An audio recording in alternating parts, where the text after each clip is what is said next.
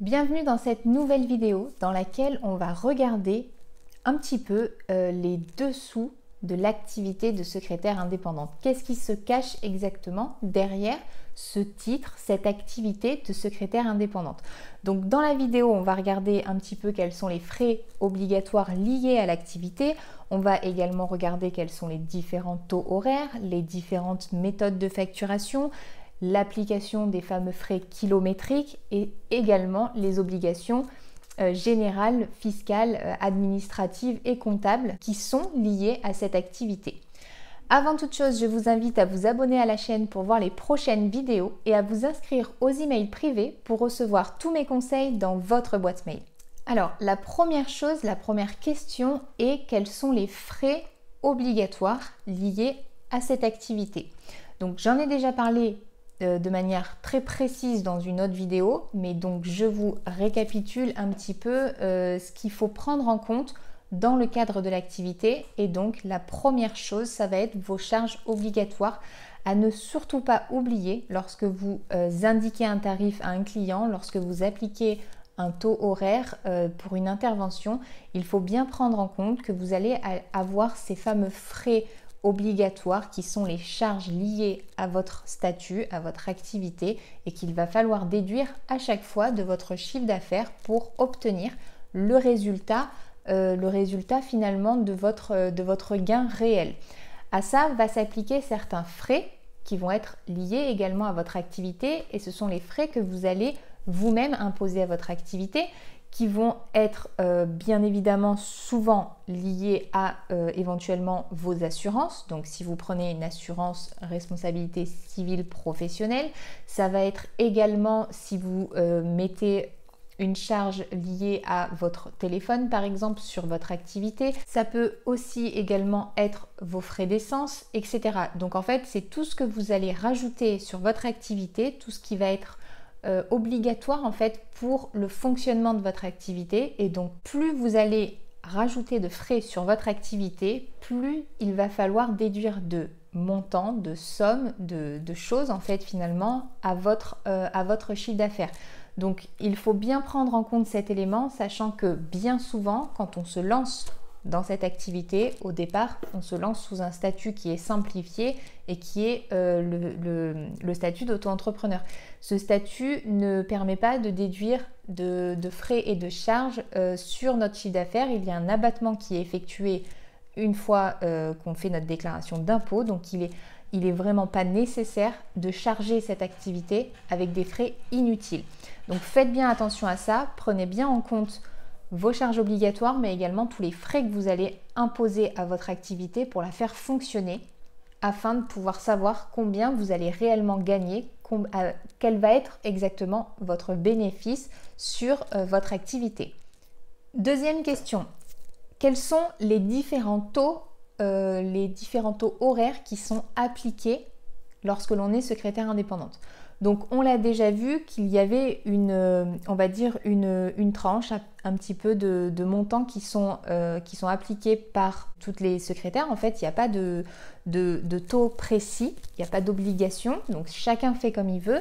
Mais euh, c'est vrai qu'il y a, on va dire, une estimation entre, en général, ça va de 25 jusqu'à 45. Donc après, voilà, ça, va, jouer en fonction de votre ancienneté, de, l'intervention en elle-même, du client, etc. Donc il va falloir prendre tout ça en compte pour pouvoir trouver votre bon taux horaire.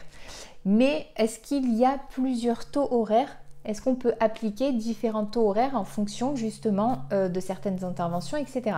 Donc oui, déjà, il va falloir bien prendre en compte le fait euh, que le taux horaire ne sera forcément pas le même si on est sur place, donc chez le client, et si on travaille de chez nous à distance. Donc bien souvent, et c'est logique, le taux horaire est moins élevé lorsque l'on travaille de chez nous que lorsque l'on se déplace jusque chez le client.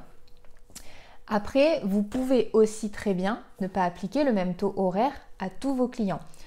Pourquoi? Parce que vous pouvez très bien avoir des clients qui sont euh, dans différents domaines, qui ne vous demandent pas les mêmes prestations et, euh, ces prestations n'ont forcément pas la même, euh, la même intensité, la même complexité, etc. Donc votre taux horaire peut être bien plus élevé pour un certain type de profession que pour un autre. Donc ça ne pose pas de difficulté à partir du moment où votre client est informé de votre taux horaire, c'est à quoi s'attendre. Donc ça, c'est à vous après de déterminer quel taux horaire vous voulez appliquer en fonction de quel type de prestation, en fonction de quel type de client et si vous souhaitez vous déplacer ou non. Et on en arrive à la question suivante qui est l'application des euh, fameux frais kilométriques. Est-ce qu'il faut appliquer des indemnités kilométriques à nos clients? Est-ce qu'il faut le faire apparaître sur, euh, sur notre facture?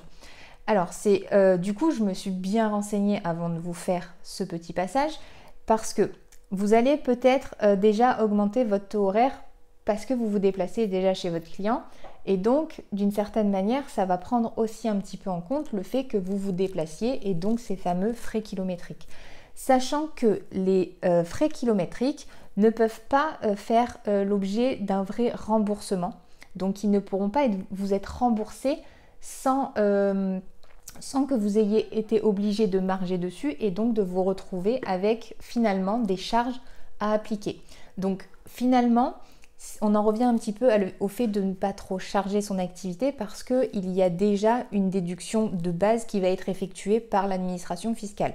Donc, il est préférable d'augmenter un petit peu son taux d'intervention plutôt que de refacturer des indemnités qui finalement ne peuvent pas être remboursées, euh, euh, au montant exact parce que, euh, parce que vous ne pouvez pas recevoir ces remboursements-là et qu'il va falloir de toute manière que vous, euh, que vous margiez dessus et donc que vous vous retrouviez avec une imposition dessus aussi.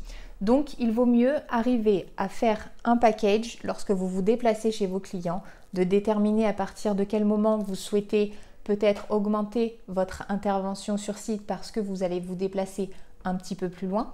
Mais voilà, prenez bien en compte le fait que cette notion de déplacement doit faire partie de votre prestation en elle-même, de votre intervention, et donc doit être comprise dans, votre, dans votre taux horaire, puisque de toute manière, vous ne pourrez pas échapper au fait d'être chargé dessus finalement.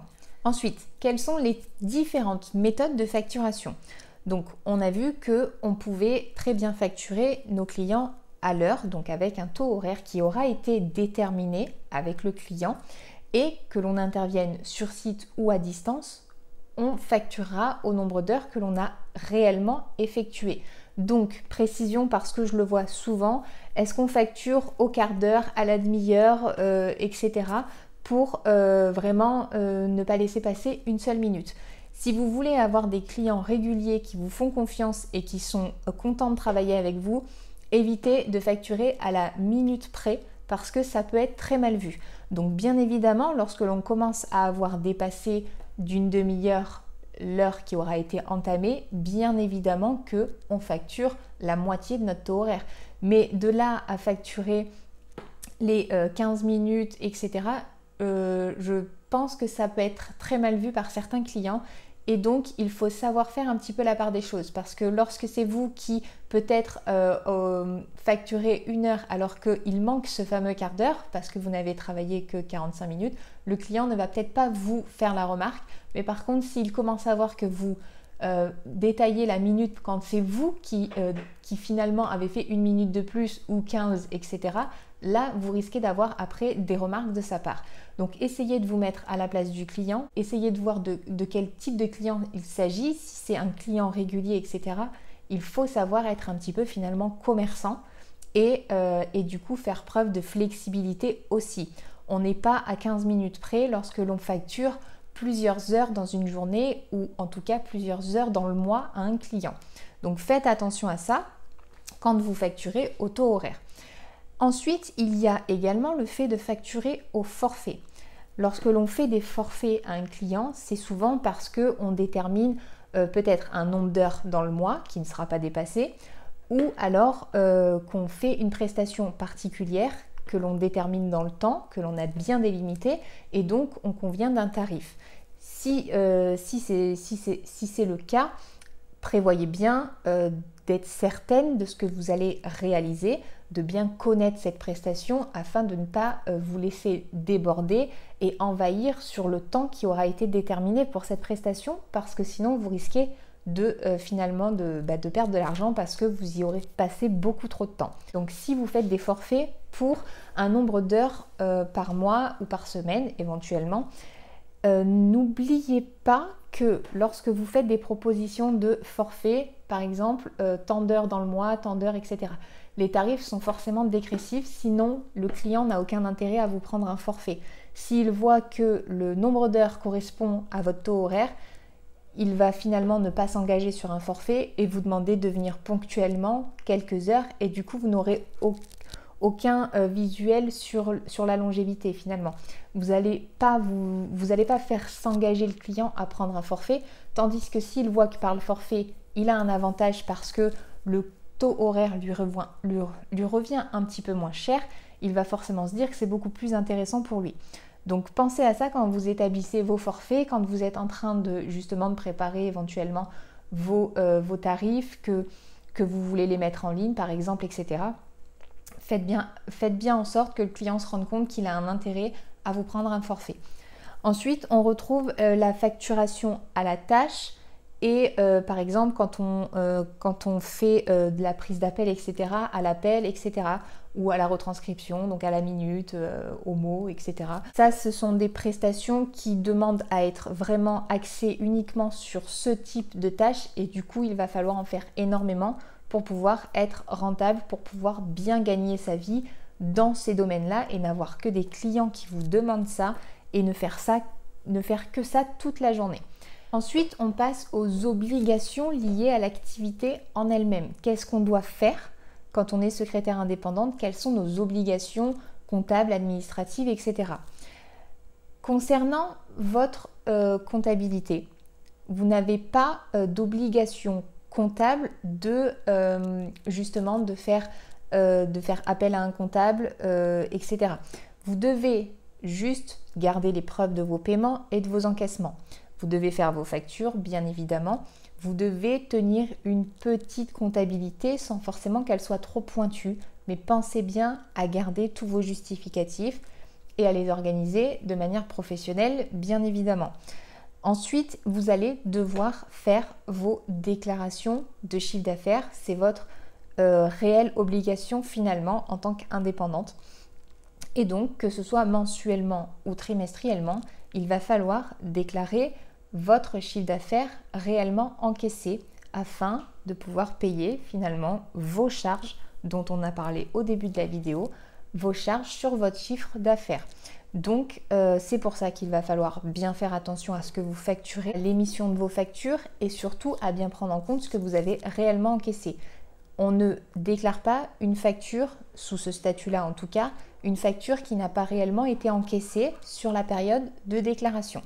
Donc ça, ce sont les réelles obligations liées à cette activité.